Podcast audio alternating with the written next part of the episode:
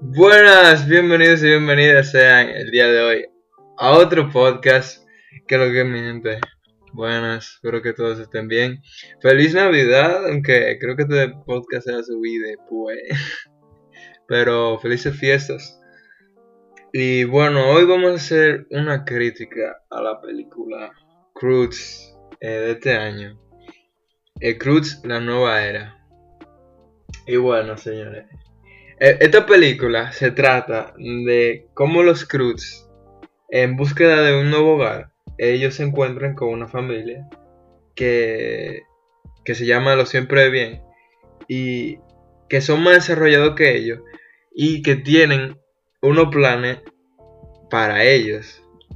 Tienen algo en, en la manga. Entonces, esta película es increíble.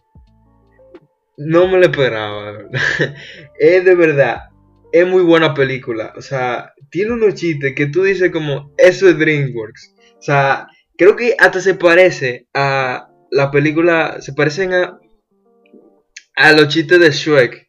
Porque tienen doble sentido y eso lo hace magistral. Wow, los chistes son, no son chistes de que tonto ni tampoco eh, de, pastelazo, ¿no? Son chistes, bueno, sí tienen, pero, o sea, lo hacen como su manera y lo hacen bien. Y la animación también ayuda a que eh, los, la, o sea, como la lucro de los personajes, porque, eh, ustedes saben, los Cruz son, son personajes como muy proactivos, entonces la animación ayuda también. Y bueno, a la buena gente, en, no son lo, la siempre bien, la familia siempre bien, no son personajes malos, o sea, no son como que tú digas malos, sino son como vanidosos, son pomposos, decir así también. Pero en, la, en la verdad en esta película, como que no a ellos no lo tratan como si fueran los villanos, sino como más bien es como la trama no es de que la película no usa de que una trama de que única ni que muy novedosa. No, o sea, es, algo reciclado, ¿verdad?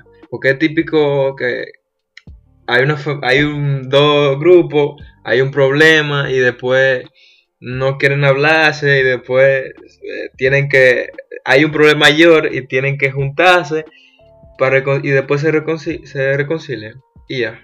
Eso básicamente ese tipo de, trama. Pero esta película yo la vi en español y tiene un qué buen doblaje. Y también hay lecciones muy buenas la película, o sea, como no buscar por la portada, eh, no ser cretino también.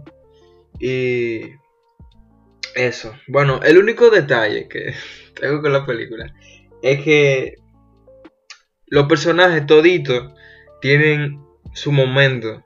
Todos los personajes tienen su momento, o sea, todos. Entonces, el único personaje que no lo tiene es Tonk. Eh, creo que el hermano de. Ajá, la familia. El hermano de la familia eh, menos avanzada que la, la cavernícola. Entonces, Tonk tiene un chiste bueno, pero uno solamente. Los demás tienen muchísimo tiempo que, o sea, tienen más momentos especiales. Y cuando hay un personaje en una película que, o sea, tú tienes todos los personajes que resaltan y tú tienes uno que no, muchas veces eh, ese resalta más que los otros. Y, pero eso, eso es solamente el único pero que tengo. Y ya, pero... Ah, otra cosa también. Que la lo de los personajes. Hay un personaje que es el protagonista, creo que eh, en esta película, que es el, bueno, la familia en verdad es la protagonista, pero me refiero a Kron, creo que, que el padre, él, en la primera película hay una trama donde él se supone que él tiene un desarrollo como personaje.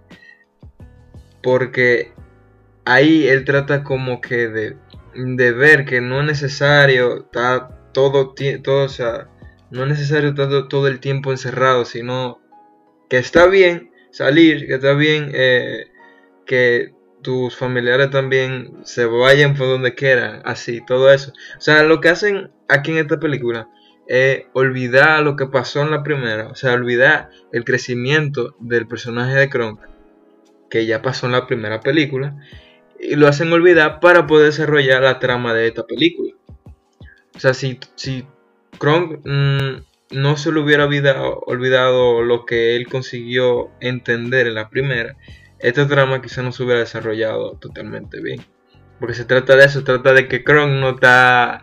Eh, no, entiende, no, le cabe en la cabeza que, que no importa eh, que sus hijas o su esposa o todo eso hagan lo que les dé la gana, sino que eh, exactamente eso. Pues sí, esta película es muy buena, la tienen que verla.